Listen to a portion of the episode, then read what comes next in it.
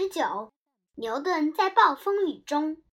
公元一六五八年九月三日，一场罕见的特大暴风雨袭击了英国，河水泛滥，树木连根拔起，牛顿家的木头房子咯吱咯吱地响着，仿佛要倒下来。牛顿的弟弟妹妹紧挨着妈妈，他们听着呼啦啦的风声。心里十分害怕。哥哥在哪儿呢？弟弟担心地问。会不会被大风刮跑了？妹妹惊慌起来。我去找找他。你们在家里等着，千万别出去。妈妈说。这个时候，牛顿真的被大风刮跑了，不过是他自己心甘情愿的。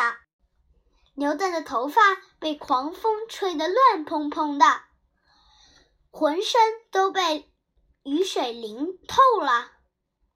他像个疯子般不停地在风中向上跳着，身子有时候向着风，有时候背着风。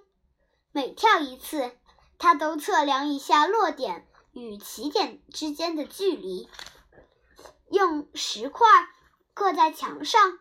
有几次，他一起跳就用双手把斗篷往两边撑开，样子就像一只蝙蝠。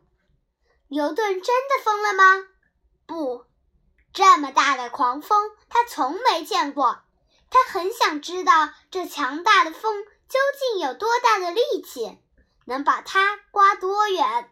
他要了解风力。妈妈弯着腰。缩着脖子，顶着狂风，焦急地寻找牛顿。终于在空旷的后院找到了。风一阵一阵地刮，牛顿一次一次地跳。妈妈看着看着，明白了是怎么回事。她没有打扰牛顿，自个儿悄悄地回家去了。她想，这孩子这么爱研究，还是让他上中学去吧。学校的研究条件好些。